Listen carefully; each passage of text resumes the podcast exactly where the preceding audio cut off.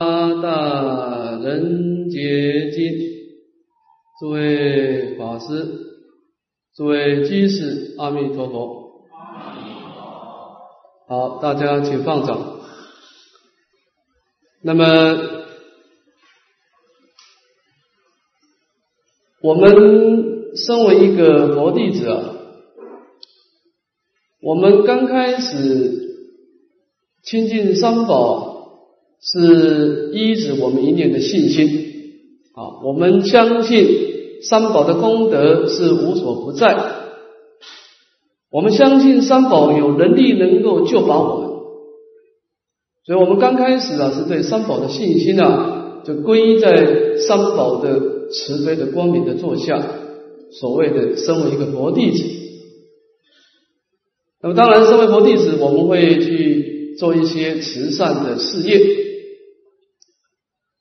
但这样子的慈善事业，事实上还没有从事一种宗教的修学，也就没有去对生命有任何的改造。啊。只不过是在生命当中多了一部分的善业。啊，当然我们会不断的要求自己啊，啊提升进步。啊，所以我们会从一念的信心开始要去对我们的生命有所改造，那么就是所谓的从事一种宗教的修行。那么我们在修行之前呢，有一个重点就必须要注意的。就是你必须对你现前的生命的状况要有一个正确的了解的。你现在处的是一个什么样的状况？好，那么在法界经上啊，释迦牟尼佛对我们现前的一个流转的因缘啊，他讲出一个寄颂来加以形容。他说：我们众生在三界流转啊，是。常在燃烧中，何喜何可乐？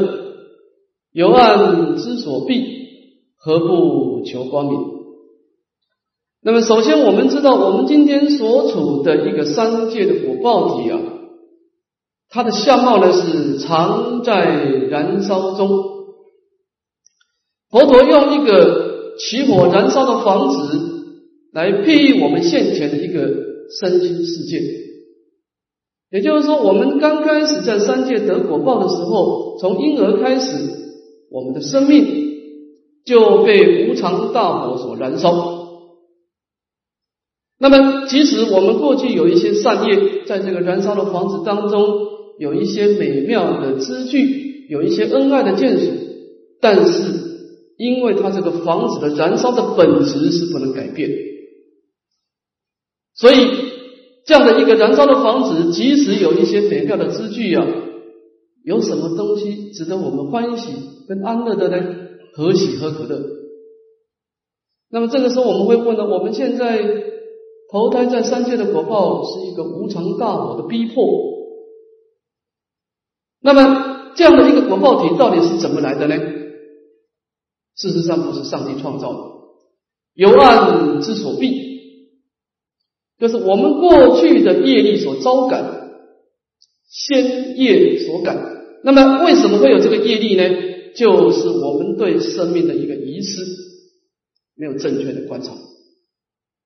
所以这个黑暗就表示我们过去在一个没有灯光的环境之下，我们跟着我们自己的情绪感觉去造业。那么应该怎么办呢？何不求光明？你要在修学佛法之前啊，你应该要去听闻佛法，了解生命的真实相，你才知道你所要断除的是什么，你所要增加的是什么。否则，你只是凭着你的感觉来修行啊，你可能会错认消息，浪费你很多的时间光阴啊。但是对生命的真相。这产生不了帮助的作用，所以佛陀劝勉我们所有在三界流转的弟子们啊，何不求光求光明？你应该要尽量拨空啊，来加强你心中的光明，能够对生命做出正确的抉择。那么当然，所有的经典都有加强光明的作用，但是本经的特色文简意赅啊，它能够在整个大乘经论当中啊，以八个法门来总持这个菩萨的觉悟啊。好，我们看讲义的第五面，以是常行精进节。那么这个本经的八个觉悟啊，前面的第一个觉悟呢，是一个无常无我觉，就是对生命的关照啊。我们在关照当中呢，我们是根据偶一大师的空假中三观啊，就是你在对生命当中呢，你应该要先观察生命的本体，就透过观察我们的生命啊。是生灭变异，悉为无主的，就是我们的生命，它是一个有为法，它不是一个无为的涅槃。那么涅槃当然是不生不灭的啊。昨天的涅槃跟今天的涅槃是完全一样。那么身为有为法，它是流动性的，所以我们知道我们的生命是随着时间不断不断的变化，这个生灭变异。所以呢，在这。在这变化当中呢，没有一个真实不变的实体，所以这样子讲呢，从这个无常无我呢，就引导我们从一个有相的执取啊，趋趋向于到一个生命的本质的空性。也就是说呢，它能够引导我们呐，把生命啊回归到我们的原点啊，说是我们还没有流转之前。什么是我们的本来面目？当然，现在流转的那么很多很多的业力，那么变现很多的火爆。但是，我们假设我们今天把生命把它归零，那么到底我们本来的本质是什么？那么就是所谓的从假入空。那么这个就是在观察生命的原点。那么当然，观察从角度空是一个超现实的一个观察了啊，使令我们脱离的暂时的因缘，回归到一个清净的本性。那么第二个就是从空出假，那么从生命的原点又回复到我们现前的一个相貌啊，我们有我们今生的眼耳鼻舌身意啊，那么这个时候呢，本经当中对这个假观的观察呢，是要我们。心智恶言行为罪所，看这个经文的意思啊。那么我们对生命的观察是非常的悲观的啦，就是我们的内心是罪恶的根源。那么这个行呢是造罪的根本啊。那么这个意思就是有要我们业力的意思了。我当然，如果我们今天是一个净土的学者，我们在业力说佛的时候。我们也做出了另外一个选择啊，所谓的星球极乐啊，就是娑婆世界是一个罪恶的根源，极乐世界是一个安乐的果报啊。那么这样子假观呢，就是一种对比的方式，有所放弃，有所追求。那么从这样子当中的假观啊，使令我们能够善知取舍，那么做好我们来生的一个生命规划。好那么，当我们把生命的原点的空观跟现前生命的假观能够把它平衡，那么这样子就是所谓的空有同时、空有无外的中观的思想啊。那么这个地方就是说呢，我们能够经常的在极静的心中来对我们的生命的原点的观察跟现前因的观察。叫如是观察，见其生死。那么这样子呢，就能够慢慢的破坏在掌控我们生命的十二因缘的这种生死的业力啊。那么当然，这个第一关，第一个观察是非常的重要的啊。那么第二、第三的少欲知足，那么这个是属于一个行动啊，修行。那么，这个少欲之主的宗旨是说啊，身为有情众生，我们内心当中自然是有很多的欲望，但是我们对欲望决定不能够去放纵，应该善加克制。那么为什么要克制欲望呢？这当中有两层的意思。第一个，我们克制欲望能够离开痛苦，得到安乐。你欲望越淡薄，你就越容易产生乐受，越容易满足，越容易产生乐受。你一点点的东西，乃至于你喝一杯开水，你都因为现前的因缘而升起乐受。那么我们克制欲望，我们今天要采取放纵欲望啊，这个欲望的本身是一个无底洞，你会发觉啊，你放纵的结果啊。你要升起快乐的感受会越来越困难啊，所以离苦得乐之道就是你应该的善知的克制欲望。从离苦得乐的角度啊，这就是第一个意思。第二个意思呢，就是说啊，从临终的正念的角度来说，身为一个净土的学者，非常的关心啊，临终是不是能够。无有障碍，所谓的善终。为什么有些人临病终的时候他没有什么障碍，有些人他临终的时候障碍重重？这跟你的福报力有关系啊！所以我们应该珍惜我们好不容易所修习的福报。你福报越大，你临终的时候障碍越少，你提起正念就更容易啊！所以从临终的正念的角度啊，我们也应该少一知足。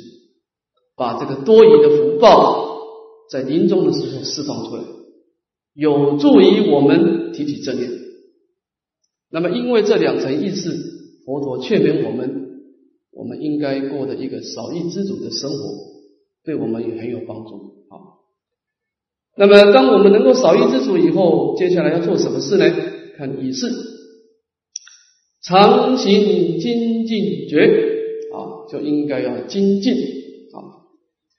好，我们看经文，看第六面的经文啊，大家请合掌。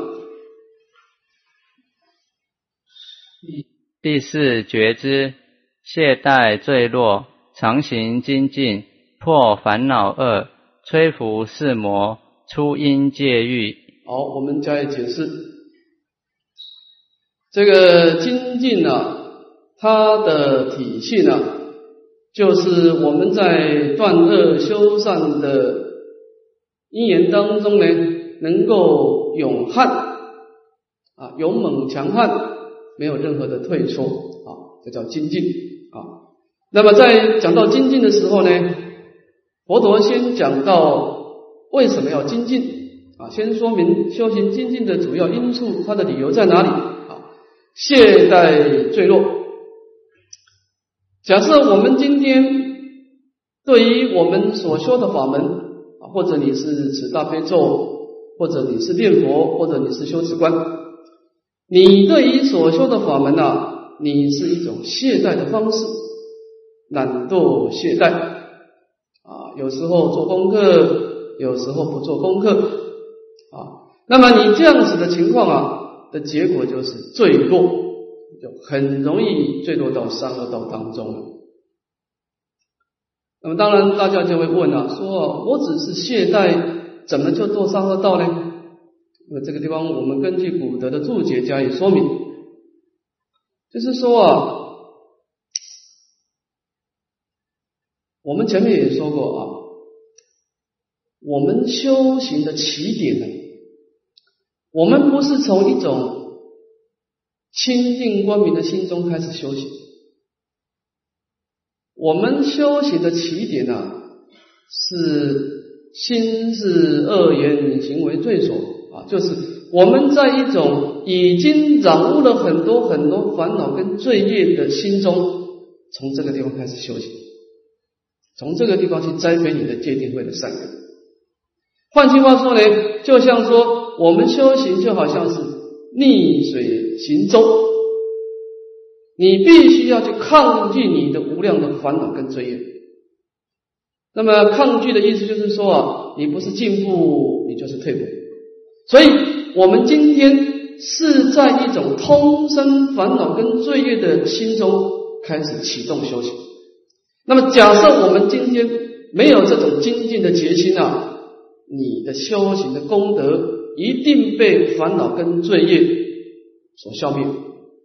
那么结结果的时候是烦恼跟罪业强者先迁，它来主导我们的生命。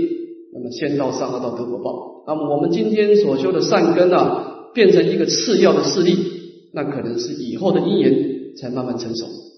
啊，所以你如果希望你今生的修行功德临命中表现出来，那么应该怎么办呢？就是我今生的修行，我临终就马上看到效果。那么你如果有这样的规划的话呢，你应该要注意下面的话啊：常行精进，破烦恼恶，摧伏四魔，出阴界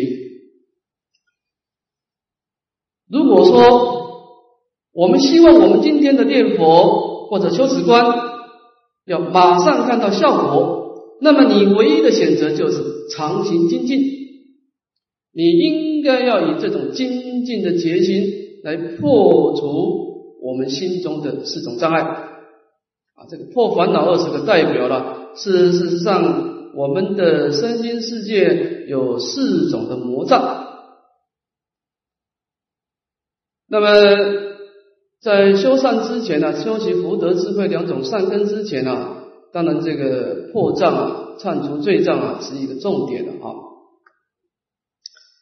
这个我们生命当中的四种障碍啊，第一个是烦恼魔、烦恼障，就是我们内心跟境界接触的时候啊，会有很多负面的情绪。假设我们遇到了如意的境界，就容易升起贪。遇到不如意的境界，就容易升起嗔；遇到中庸的境界，就容易升起痴。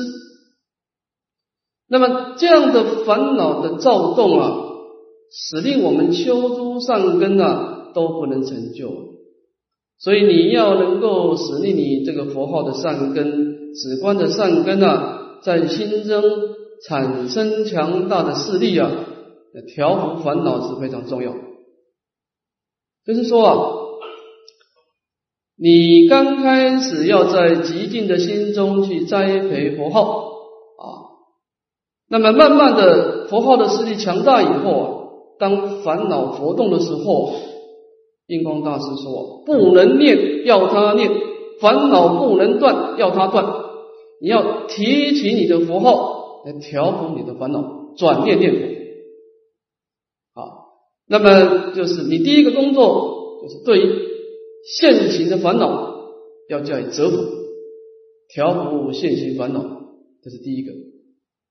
啊，你不能够再跟着情绪而转了，就你自己要做你自己的主人翁，你自己要做主啊！我现在的心要起什么情绪，是我做主，不是烦恼做主。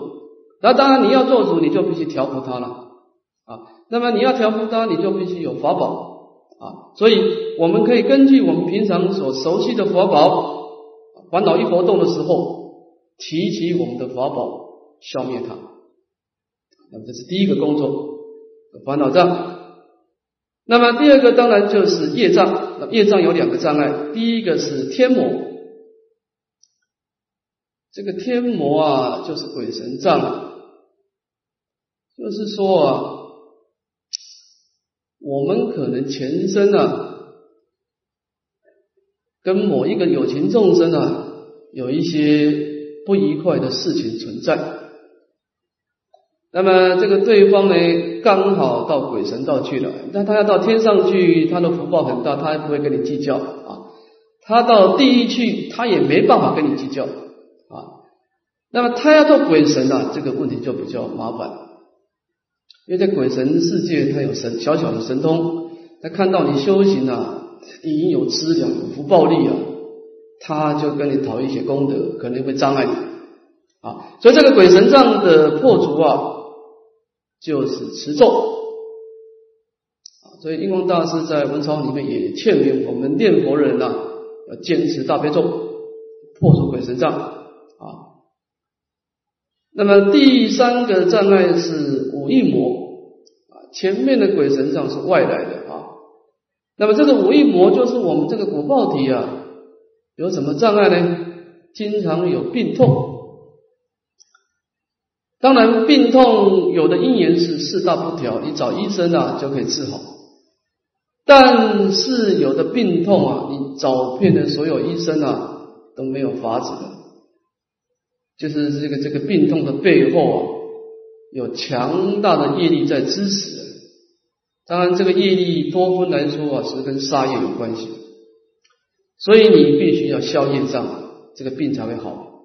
所以，这个我们对于这个五蕴的魔障啊，破除的方法是拜忏，拜忏，把这个业消了以后啊，你的病痛就消失了。啊，第四个是暴障，就是死亡。我们这个三界的果报啊。在修行的角度啊，最严重的障碍应该就是死亡，就是我们寿命太短，我们不是无量寿你可能活八十岁或者是一百岁啊。那么我们今天，比如说你今天三十岁开始学佛，到八十岁五十年的时间，你好不容易内心当中修行上路了，有一点善根，但是你死掉。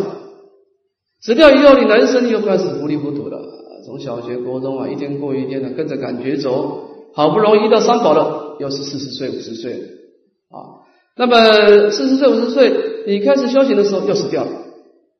那么这个死亡呢，它使令我们的善根啊中断，不能够累积起来。这个就是为什么我们今天生生世世的修行佛法，到现在还是。一事无成的主要因素，就这个分段生死啊，产生一种退转的力量。所以这个偶一大师说：“或业求断犹胚气，今已则化尽前功。”就是我们断除烦恼，或业求断，就像那个胚气，你做花瓶啊，用泥土先把它。捏造成一个胚器，但是还没有烧。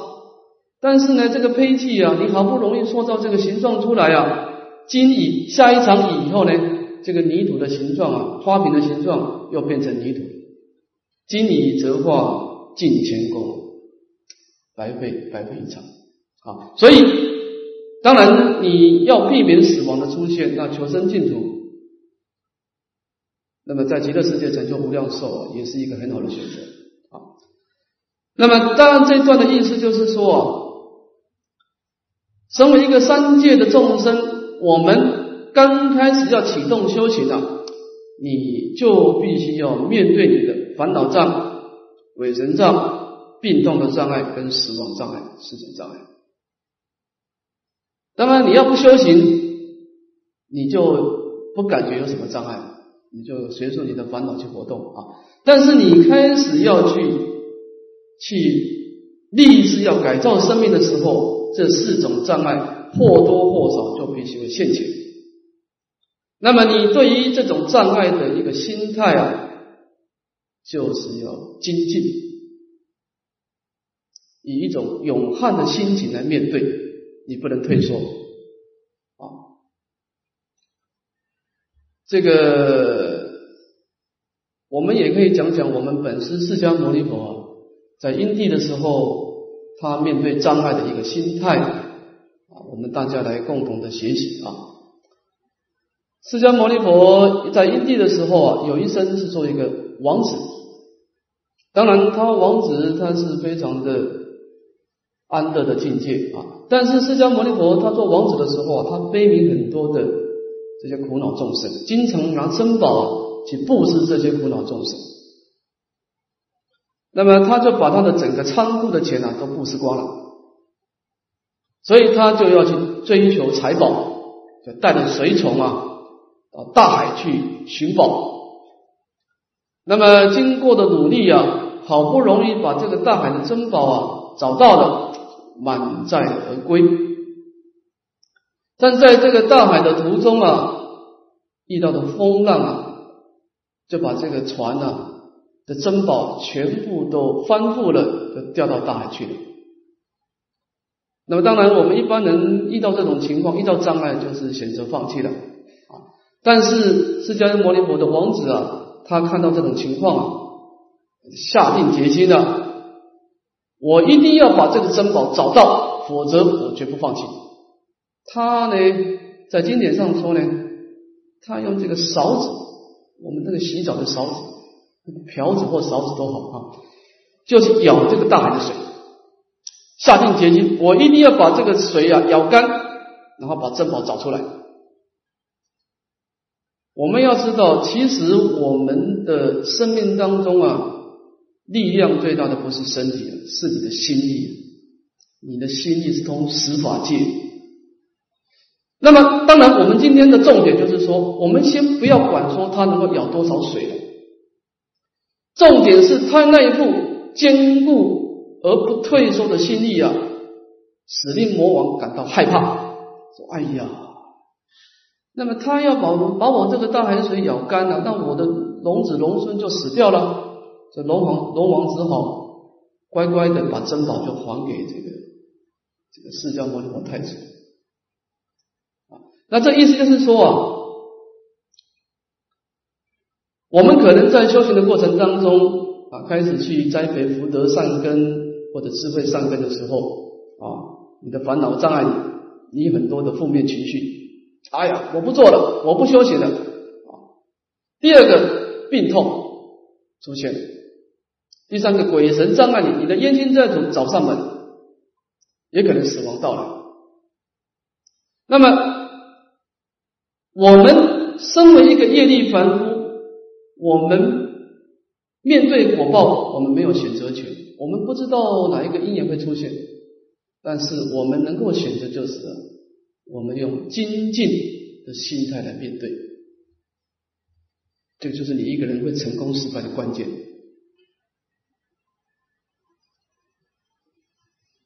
这个以前的英国首相丘吉尔先生啊，他有一次他退休以后，应邀到这个大学大学去演讲啊。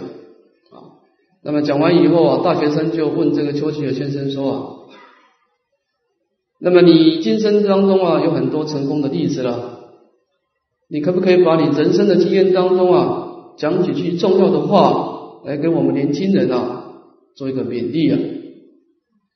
丘吉尔先生啊讲了三句话，就是一个人会成功有三个重点，第一个是绝不放弃，第二个。也是绝不放弃，第三个也是绝不放弃。不管你做什么，我们往往因为在过程当中一时的挫折而忘失了大好机会，而事实上，很可能我们这个障碍冲过去以后，后面就是海阔天空。啊，我以前打佛七的时候，我们曾经打过三七二十一天。那次的佛经我印象深刻了，就是当我们要成就一个善根的时候，往往会把过去的障碍逼出来。我打到第十七天或十八天的时候，身体出现一点障碍，内心也感到一些很多躁动的情绪不断的在干扰我。后来时候，我们那个主气和尚告诉我们一句话说：“他说啊。”你要成就成就光明之前呢，一定会有黑暗。那么重点就是你要坚持下去。为什么呢？因为老和尚说啊，他说啊，你觉得很疲惫，但是对方也很疲惫。就是说，你不要以为你很疲惫，其实对方也很疲惫。因为我那个老和尚以前是军官出身，他是带兵打仗。他说啊，带兵打仗啊，打到最后已经不是打兵力的，也不是打技术的，打心理。看哪一个指挥官坚持到最后，因为你很疲惫，对方的军队也很疲惫，那么看谁撑得过去。其实你说修行跟打仗是一样，你面对烦恼障、业障暴躁，这些都不好惹。但是问题就是说。你感到你心里很焦悴，但是他也感到心里很焦悴。那么看谁撑得久，所以这个地方就是说，我们可以回想我们以前的修行，很多都是因为我们的放弃而失败。这修行的个性啊，最怕你啊啊！你今天想到哎，我现在去拜八十八佛，拜了一个月没有意思了，改拜拜大悲忏，拜了一个月也没有意思啊。今天念地藏王菩萨，地藏王菩萨也没什么感应，明天念观世音菩萨，结果一事无成。所以，他这个精进的本质呢，精就是专一，进呢就是相续。所以，佛陀在精进的内涵当中啊，强调一个观念。佛陀说啊：“滴水长流，怎能穿石？”我们看到屋檐的水滴啊，它是这么的柔软，但是重点它能够。在同一个点上不断的点，结果可以把地板上穿出好几个洞，那个坚固的石头都能够穿洞。所以诸位要知道，其实你在修行法门能够成功啊，它的重点呢，还不还不在于那种猛爆性的修行。你说，哎呀，我我参加一个佛期啊，七天不睡觉，回去以后全部都不念佛。这种效果不到。你今天这种猛爆性的修行呢，你倒不如你一天当中你就练一千声，但是你就不间断，风雨无阻的每一个法门都点点滴滴的滴水长流。那么你这种绝不放弃的精神，你容易成功。啊，所以这个地方呢，就是说，我们透过对知具的少一知足以后啊。我们在修行当中的一个心态，面对障碍，你就是绝不放弃，坚持下去。往往在下一个时刻，会有一些意想不到的效果出现。啊，那么这个地方呢，是讲到一个精进的功德啊。我们看下一科以五多闻智慧觉。好，我们请合掌看经文。第五觉悟：愚痴生死，菩萨常念，广学多闻，增长智慧，成就辩才，教化一切，悉以大乐。好，那么第一段呢，是说明了为什么要追求智慧的原因在哪里？啊，你不是修行，不是只是。诵经念佛拜忏的破障而已啊！啊，你还要追求智慧。那么为什么要追求智慧呢？这佛陀讲出他的道理，以此生死。那么当然，我们希望离苦得乐了，但是所有的痛苦的因素就是有生命。这个生死是所有痛苦的一个总结，可以说是生死的一之处。因为你在三界受生，你就不可能避免痛苦，所以你要能够离开痛苦，唯一的方法就是无生，要想尽任何办法不要在三界投胎，否则你不可能离开痛苦。因为你每一个生命的出现，在你的短暂的一期生命当中，你没办法避免老病死各式各样的痛苦。那么为什么会有生命呢？主要的是遗失啊，不明白生命的真相，就是颠倒啊。所以这个我们可以这样讲啊，世间上有很多的罪业啊，但是世间上最大的罪业啊，就是遗失了。因为你有智慧啊，即使你会造罪业啊，但是你知道生命的真相，你知道功德相、过失相，你会不断的调整自己。那么你愚痴的人啊，你根本没有调整你自己的能力了。问题在这个条件，你这个人生命没有希望。那这个人佛弟子，哎，你说你这个明白很多道理，你还是造罪业是你，但是他造罪业跟你造罪业不同。他造作业是一时的情绪，但是他情绪这个生灭心过去以后啊，他到佛堂尽头的时候啊，他的智慧现前了，他就知道他做错什么。那么他会从很多痛苦的经验当中啊，不断不断的改进。这个人他现在做的不够好，但是他生命充满了希望。你根本就不知道什么是对，什么是错，你的生命是没有希望，你没办法修正自己。啊，所以生死的痛苦的根本因素就是一个对生命的一个错误的认识一次。那么怎么办呢？菩萨常念广学多闻，增长智慧，成就辩才，教化一切，喜大乐。那么消灭遗失的唯一的方法呢，就是广学多闻。那么这个广学呢，就是一种广泛的学习啊。那么当然，这个学习就产生了正见。那么这个地方的广学呢，维大师的注解上说是一个闻慧，闻所成慧啊，听闻所成就的智慧。那么这个多闻呢，是一种思慧思维的思，就是你在学习的教法以后，你应该要在你的一天当中啊，拨出一定的空闲的时间啊，在极尽明了的心中啊，去思维、去消化这些教法。那么这个教法呢，透过你的思维啊。就能够把这个文字的概念啊，转成你心中的关照的正念。你刚开始这个正念只是一个概念，那么这个概念的力量是薄弱的。但是你经过消化以后啊，那么这样的概念在心中就有主导的力量。啊，所以这个多闻是一个思慧。那么经过广学多闻以后呢，有什么好处呢？从智力的角度增长智慧，那么从利他的角度呢，成就辩才，教化一切其余大乐。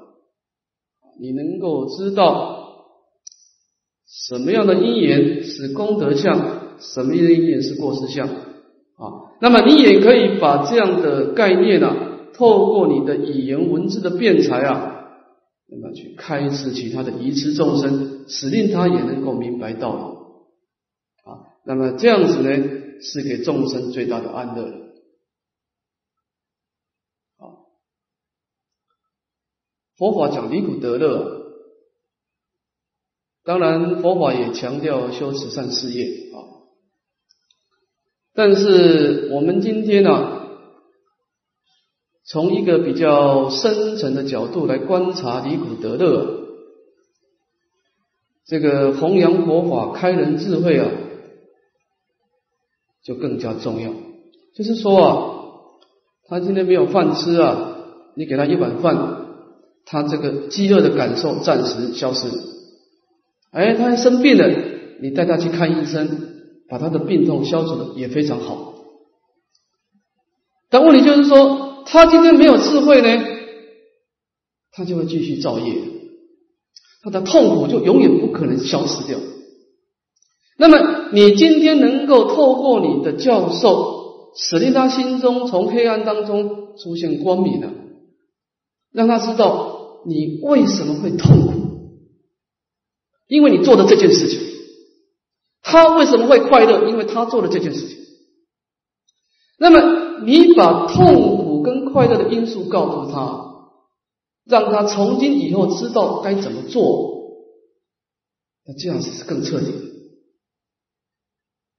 啊，所以说呢，菩萨的广学多闻，一方面他自己能够作为生命产生正确的抉择，一方面他能够引导众生啊，给他最究竟的快乐，就是开启他心中的智慧，这个是最彻底的离苦得乐的方法。啊，这个地方的意思就是说啊，当然离苦得乐的角度很广啊。我们佛法讲十法界的啊，你看这个天主教、基督教也是一个很好的宗教啊。但是我们如果用佛法的角度来看天主教、基督教，就感觉到他对人对这个生命的解释啊比较狭隘。这个基督教对人生的法界只有两种法界，你相信了耶稣基督，你就升到天上去；你要不相信，你就堕落到地狱。你的生命只有两种选择。啊当然，这个缘这个缘起也是一个一个很好的缘起哈。但是佛法的缘起啊，我们认为你的生命啊，你有十种选择。你也可以选择啊，放纵你的欲望，来生到三恶道去；你也可以选择你要持五戒十善，来世做大国王、大富长者；你也可以选择修习火空观、法空观啊，趋向偏空的涅槃。你也可以选择念阿弥陀佛求生净土。当然，我们会说，哎，那我这个人生应该只有一个规划嘛？我学那么多干什么？但诸位要知道一点，你今天在教理上的研究更广泛，你的知性越多啊，你就有更多的选择，你就会知道你来生应该怎么样去正确的规划。我们这样子讲好了。如果你今天是生长在正法时代，你今天拜文殊菩萨、普贤菩萨做师傅啊，我看你不用广学多闻，你福报大，你拜一个圣人，他入定就知道你过去生的烦恼的后果，你的善根的浅深，他这个大医王啊，他就把你的整个修行过程啊。这个药就配的好好的，你这个你你今天要成就啊，你修三个月的大悲忏，修完以后啊，再持大悲咒一百零八遍，然后就念佛一定成就。哎，他这个菩萨就是有方便力，所以你今天如果生长在正法时代，你就直接修上师相应法，我就听上师的话就好。但是不幸的是啊。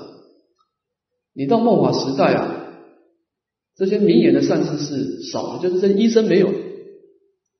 但是医生没有呢，值得庆幸的是啊，这些药的材料都还在，什么病用什么药治，这些药都还在。但是我不知道我该吃什么药，那你只好自己去学习，你才可以规划出一套你自己适合的菩提道。就是我生病了，我自己去找药。